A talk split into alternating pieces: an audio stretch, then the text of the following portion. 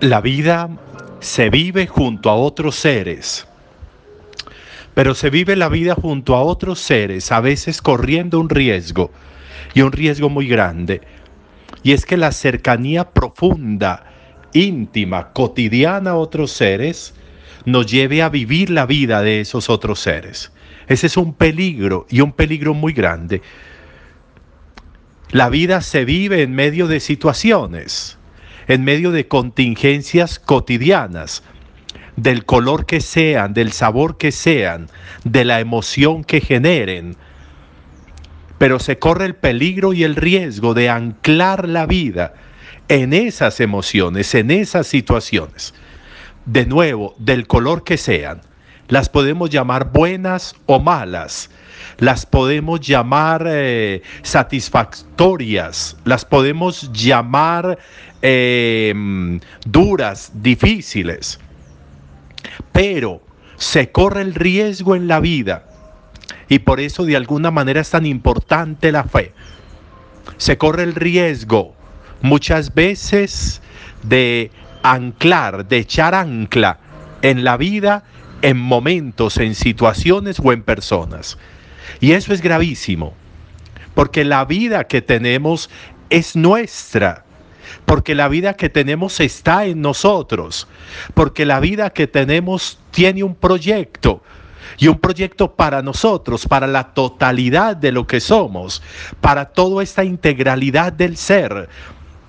Las relaciones aportan, claro, porque somos unos seres que solamente viven en relación. Lo que vivimos diariamente aporta, claro, nos genera sabiduría, pero en la medida en que nosotros seamos capaces de tener una vida que se desliga, aunque suene eso extraño, que se desliga emocionalmente de las personas y de las situaciones para poder hacer lo que haya que hacer. Cuando frente a una persona que llora, nosotros lloramos, ¿Cómo le vamos a ayudar? Frente a una persona que se enferma, nosotros nos enfermamos con ella, ¿cómo le vamos a ayudar? Cuando frente a una persona que se confunde, en algún momento nosotros nos confundimos con ella, ¿cómo le vamos a ayudar? Por eso el desligarse del momento, de la situación, incluso de la vida de las personas a los seres que están junto a nosotros, nosotros les ayudamos, pero no podemos vivir su vida. Nosotros puede que los carguemos un momento para cruzarlos, para pasarlos un charco profundo, pero no podemos quedarnos cargándolos. Eso no es caridad, eso no es bueno, eso es arruinar una vida. Cuando nosotros nos dedicamos en la vida a cargar a alguien para siempre, le estamos abortando la vida porque cada uno de nosotros tiene que vivir su vida, cada uno de nosotros tiene que recorrer su trayecto de tiempo y de espacio, cada uno de nosotros tiene que hacerle frente a todo lo que se va presentando y va llegando, decíamos ayer. Muchas de las cosas que son naturales. Cada uno de nosotros tiene un tener que cumplir, tiene un tener que hacer, tiene un tener que realizar en su vida. Cada uno lo tiene. Y si nosotros privamos a alguien de ese tiene, supuestamente por protegerlo, por cuidarlo, lo que hacemos es arruinarlo. Si a un niño, porque es niño, porque es pequeño, el papá o la mamá le hacen las tareas, de grande ese niño va a querer que también le sigan haciendo las tareas. Por eso es muy importante estar en la capacidad de saber lo que significa ayuda, lo que significa influencia, lo que significa contacto, lo que significa empatía, lo que significa afiliación, lo que significa amor, amor. El verdadero amor no es aquel que suprime en el otro, las dificultades o los tropiezos o los dolores. El verdadero amor es aquel que le dice al otro, tienes dolores, tienes sufrimientos, pero aquí estoy yo al pie tuyo, para que seas capaz de cruzar, para que seas capaz de atravesar hasta la otra orilla, para que seas capaz de hacerle frente. Eso es lo que hacemos. Por eso cuando tenemos una experiencia de Dios y pretendemos que Dios nos quite los problemas, nos quite las dificultades, eso no es fe y eso no es lo que hace Dios. Lo que hace Dios es respirarnos fresco en la nuca, en la frente, para que estemos frescos y seamos capaces de enfrentar todo lo que va llegando.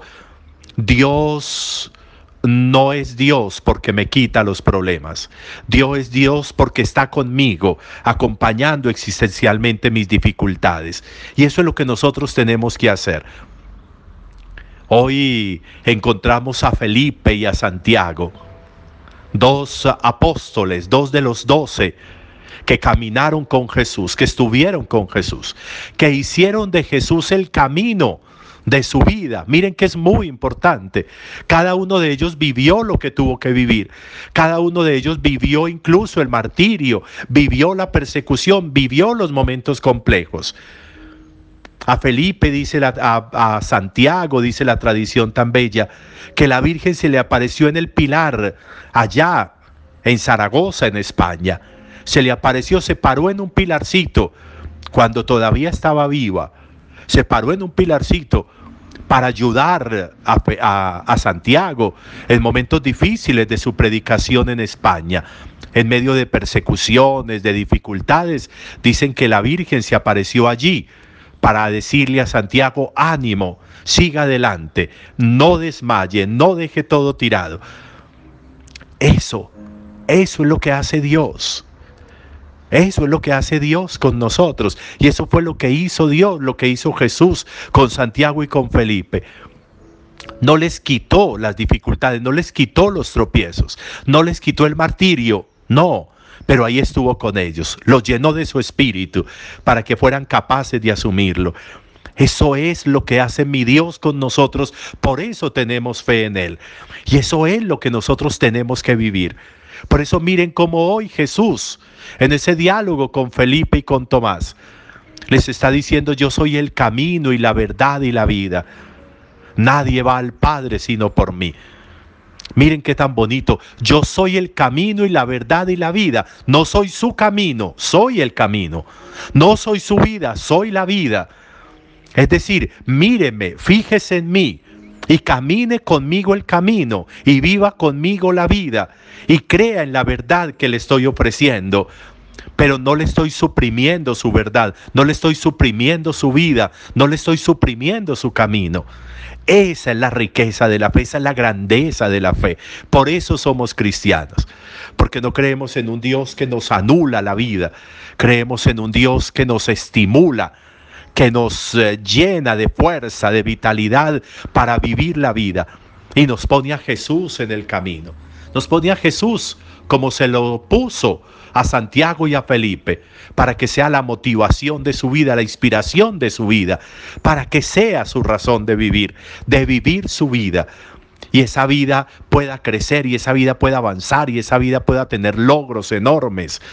Pero cuando se logra la propia vida, cuando introyectamos la propia vida, cuando asumimos la propia vida, cuando nos adentramos en la propia vida, descubrimos todo lo que tenemos ahí, decíamos esta semana. En la vida lo tenemos todo, en la propia vida lo tenemos todo. No necesitamos ir a buscar por otra parte, ahí lo tenemos todo. Y adentrarnos va a significar descubrir las huellas de Dios en la vida nuestra para lograr alcances enormes, Dejemos de vivir la vida de los demás. Permitámosle a los otros vivir su vida y nosotros vivamos la nuestra. No creamos que amar es quitarle al otro su vida, es eh, vivir la vida del otro. Amar es acompañar, amar es estar junto a la otra persona.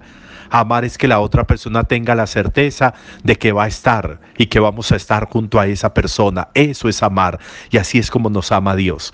Y por eso nos ha ofrecido en Jesús un camino, una verdad y una vida. Como Santiago y con Felipe, hagamos el ejercicio de vivir nuestra vida desde la vida de Jesús, de recorrer nuestro camino como Jesús recorrió el de él, de tener la verdad de Jesús como una verdad en la que la verdad nuestra se forme y crezca enormemente.